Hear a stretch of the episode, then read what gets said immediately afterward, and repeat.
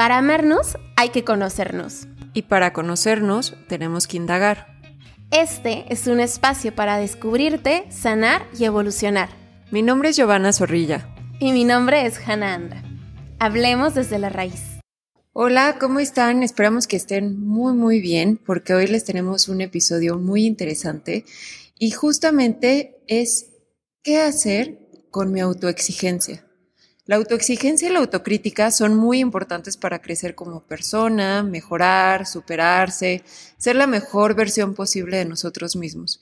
Es muy importante saber nuestros errores para poder así mejorar y saber también las que no, aceptar nuestros fallos y aprender de ellos. Pero, ¿qué pasa cuando esta exigencia se presenta como una manera de funcionar por la vida y se convierte en este mecanismo agotador que sabotea nuestra autoestima y nos hace sentir mal? Al final, solo empezamos a vivir por obligación y esto a veces nos aterra el cometer el mismo error. Renunciamos a todo lo demás por este tengo que en lugar de eh, quiero hacer esto, ¿no? Estos deberías. Así que bienvenidos. Esperemos que este episodio les guste mucho. Hola Hanna, ¿cómo estás? Hola, bonito día. Espero, como dice Gio, que les guste mucho el episodio que tenemos preparado el día de hoy. Y en el tema de la autoexigencia. Ahorita pensándolo, creo que se va a parecer mucho al episodio que tenemos acerca de qué hacer cuando tengo expectativas o con el tema de las expectativas, que fue un episodio súper interesante. Entonces, pues vamos a revisar el día de hoy un poquito más a profundidad todo eso y qué podemos hacer con expectativas, no tanto que vienen de los demás hacia nosotros, ni de nosotros hacia los demás, sino de nosotros con nosotros, de dónde nacen, porque a veces son, nos ayudan a crecer, porque otras veces nos paralizan un poquito más ante ese crecimiento. Y bueno, esperamos que te puedas llevar mucha información muy interesante por acá. Sí, como comentábamos, eh, la autoexigencia pues nos puede ayudar muchísimo, pero también puede ser usada en nuestra contra. Entonces hoy vamos a ver de una forma como muy práctica cómo podemos Em, trabajar con este, con este nivel de autoexigencia. Y lo primero, como siempre, pues es hacer conciencia de cómo te encuentras en este ámbito, qué tan autoexigente eres hacia los demás y sobre todo hacia ti mismo, ¿no? Porque también muchas veces exigimos y exigimos a los demás y yo no, y yo me quedo pasivo sin, sin hacer mucho o viceversa, ¿no? No digo nada hacia los demás, pero mi nivel de, autoexigencia es altísimo. Entonces, lo primero es conocerte. ¿Y cómo podemos conocer qué tan autoexigentes somos con nosotros mismos? Pues una forma es hacer conciencia de nuestro diálogo interno. ¿Cómo me hablo? Si tengo todos estos deberías constantemente, si tengo todos estos juicios hacia mí mismo y hacia los demás constantemente, si en mi diálogo constantemente está tengo que trabajar, tengo que eh, eh, ir con esta persona, tengo que, ¿no? Todos estos tengo que o debería, debería de ser más comprensivo, debería de trabajar mejor, debería de ser mucho más productivo. Entonces, tenemos que empezar a escuchar este diálogo interno y a partir de escuchar ese diálogo interno podremos saber qué tan exigentes somos con nosotros y con los demás. Eso, esas autoexpectativas o esa autoexigencia se manifiesta cuando tenemos expectativas que posiblemente no, no son muy realistas a las cosas que queremos alcanzar.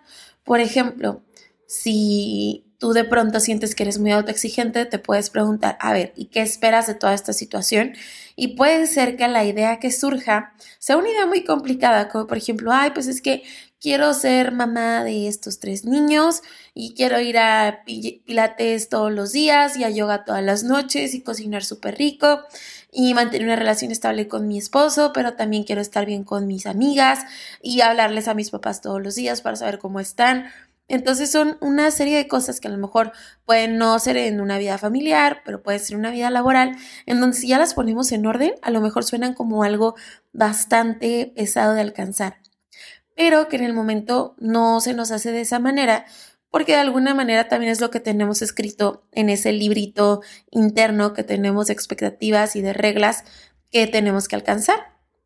Entonces imagínate, tener esas expectativas tan, tan altas que por cosas que ni siquiera tienen que ver contigo muchas veces, puede ser por el tiempo, puede ser por la energía, puede ser porque no hay los recursos para hacerlo, no las puedas alcanzar, entonces esto va a terminar afectando directamente en tu autoestima e incluso en que te critiques mucho más, en que te desmotives mucho más, porque vas a empezar a sentir que aquellas cosas que tú creías que podías alcanzar, realmente no puedes hacerlo. Y entonces eso termina afectándote de diferentes maneras.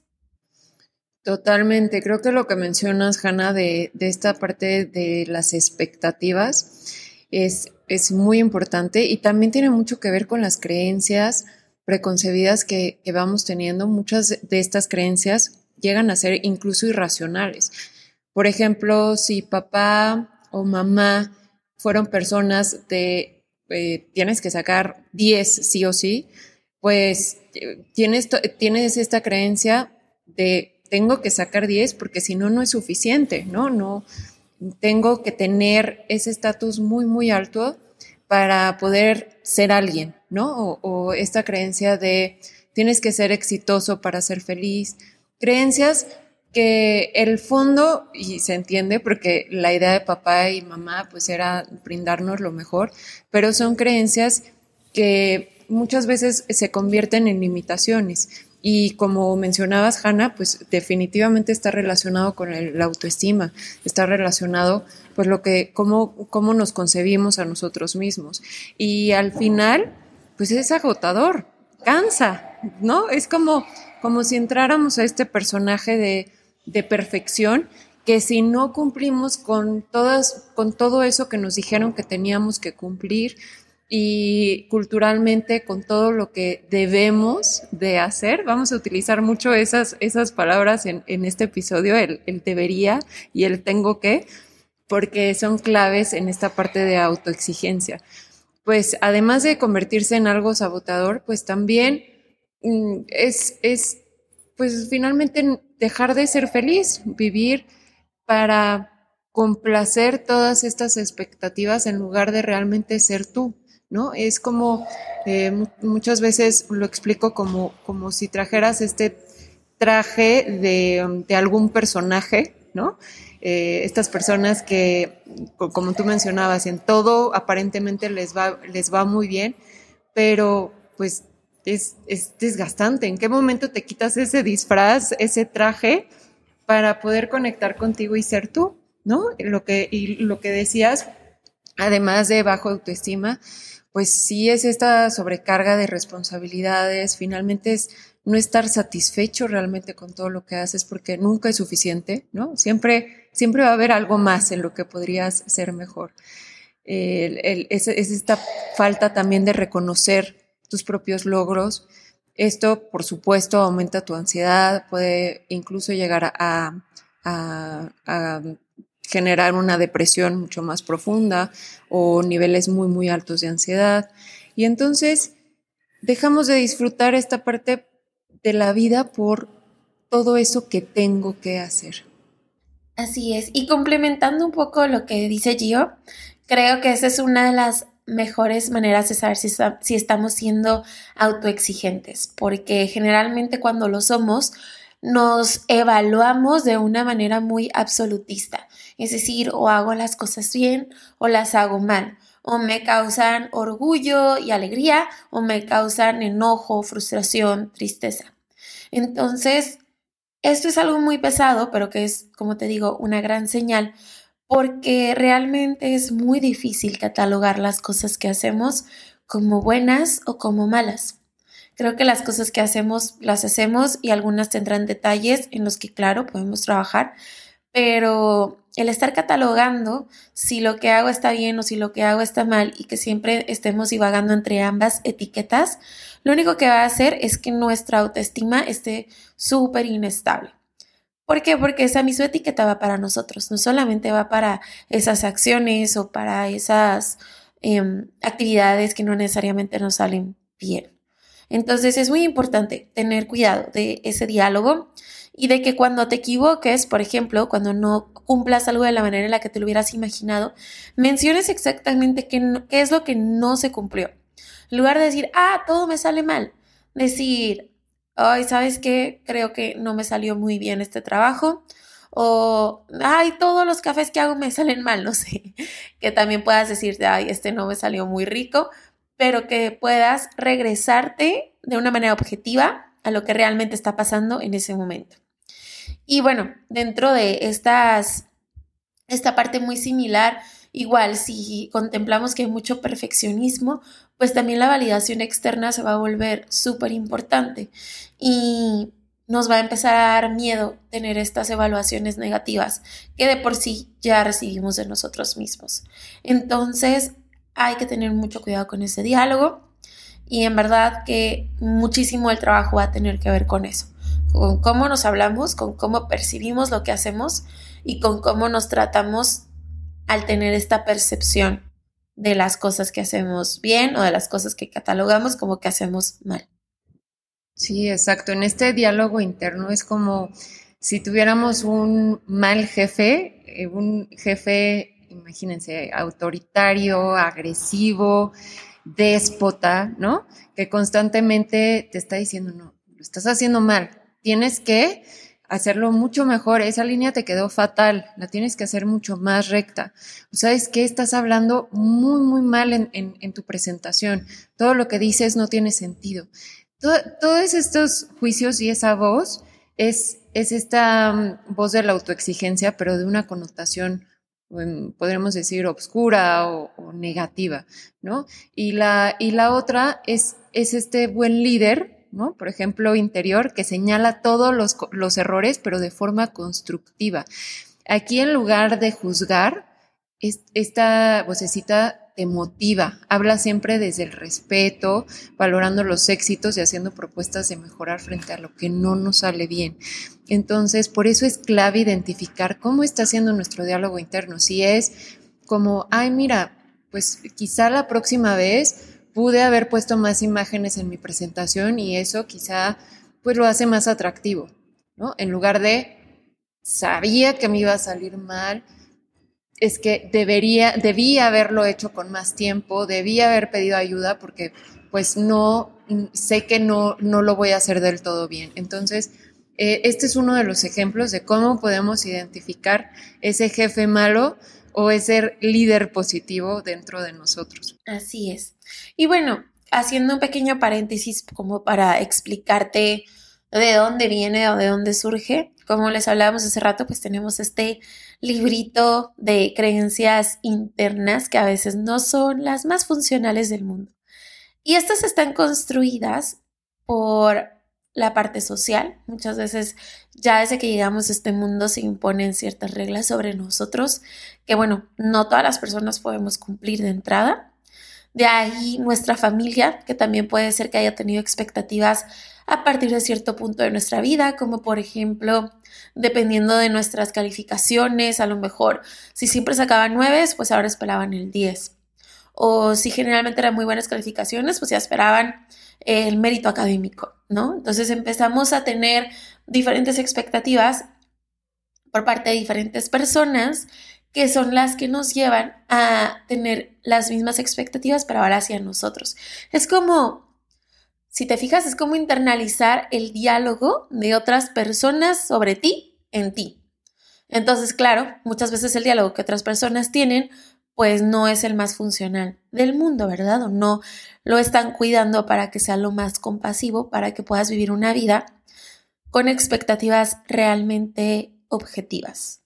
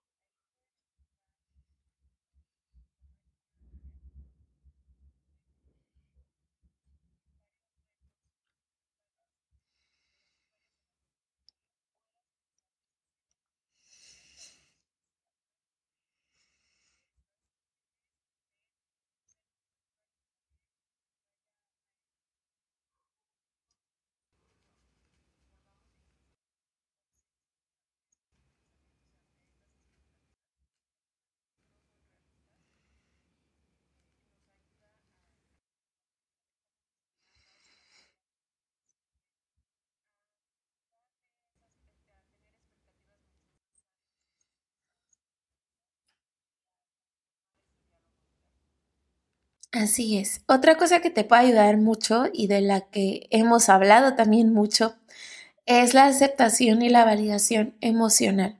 Y en este caso es más que nada la aceptación de que hay ciertas cosas en ti que no van a salir como te gustaría, que vas a tener errores, que vas a tener dificultades, que van a haber cosas que van a salir diferentes a las que planeaste. Ahora, esto no quiere decir que te rindas ante esa posibilidad y que ya, mm, si me equivoco, pues me equivoqué y me equivoqué y ya. Sino que, ok, de cada error o de cada situación que pueda haber salido diferente y que incluso tú sabes que lo puedes hacer distinto, pues podemos aprender, podemos reconocer cómo nos sentimos. Por ejemplo, un, si presentas, un, si presentas algo, ¿no? Como ahorita lo platicábamos con Gio y no te encanta, en lugar de decirte, ah, es que tú sabías, lo pudiste haber hecho mejor, o ah, pues ya que, ya que, pues no la presenté bien y ya que, ya que, ya que, reconocerlo. A mí me hubiera gustado realmente presentarlo mejor, sé que pude haber hecho un mejor trabajo. Y bueno, a ver, ¿qué necesito para hacer que la siguiente presentación salga mejor? Y entonces empezar a estructurar un plan. Incluso puedes empezar a hacer una lista de las personas que te puedan ayudar, comprometerte contigo. Esto no es un compromiso con la siguiente presentación, es un compromiso contigo. De sabes que sé que lo puedes hacer mejor, sé que te gusta hacer las cosas de diferente manera y entonces lo vamos a canalizar a que así sea. Pero no desde este lugar de regaño con el autodiálogo que a lo mejor ya nos habían enseñado otras personas en su momento. Y de ahí creo que otra cosa súper importante a tener en cuenta es que en verdad no todas las personas ven lo que tú ves. No todas las personas están ahí viendo cada uno de tus errores de la manera en la que tú lo estás haciendo. No todas las personas están ahí tan pendientes de tus movimientos como tú lo estás de los tuyos. Eso, claro que hay personas en este mundo que sí son hipervigilantes, pero eso no quiere decir que son la mayoría. Entonces, que sepas que tal vez estás juzgando mucho más de lo que el resto de las personas te están juzgando y que este diálogo ya no es de los otros, es tuyo. Y que sepas que no estar al 100 en todo también está bien. No somos máquinas finalmente, entonces está bien no ser perfecto, está bien que algo no te haya salido mal, al contrario, yo, yo, yo te diría, exponte hacerlo mal a propósito para que te des cuenta que no pasa absolutamente nada, que tu vida no depende de esa presentación o que tu vida no depende de lo que vaya a pensar una persona de ti, ¿no? Que finalmente también es, es muy importante porque eh, también tiene mucho que ver lo que los demás piensen de mí y por eso debo de ser perfecto en todo. Entonces, aquí yo te diría que también te expongas a no ser perfecto y a propósito, para que veas que realmente no pasa nada y que se vale no ser perfectos. Así que, pues, esperamos les haya gustado mucho este episodio y, se lleven mucho aprendizaje con alguna o varias de las estrategias que les mencionamos Hanna y yo el día de hoy. Así es. Entonces, revisen este episodio, complementenlo con el de las expectativas. Creo que es un gran episodio para complementar lo que acabamos de platicar el día de hoy. Y ya saben, tanto en Be Mindful como en My Healthy Mind Project hay un montón de recursos que pueden encontrar para revisar un poquito más sobre estos temas. Hay retos, hay programas de journaling, hay guías digitales. El material lo pueden acceder desde cualquier lugar del mundo. Entonces, pues sí, para que sepan que también tienen esas herramientas para complementar lo que platicamos por acá. La vez pasada nos preguntaron dónde podían encontrar los episodios anteriores y los pueden encontrar aquí mismo en Spotify Nada más hay, algunos que son de temporadas anteriores, entonces nada más fíjense en el título o en la descripción y ahí podrán encontrar el episodio que más les atraiga y que más les eh, guste o, o necesitan o sepan que alguien más lo necesita. Así que muchísimas gracias. Cuídense mucho. Adiós. Si quieres saber más acerca de salud mental, búscanos. Hannah Anda en arroba My Healthy Mind Project en Instagram y Facebook y Giovanna Zorrilla en arroba Be Mindful MX en Instagram y Facebook. O bien, mándanos un mail a desde la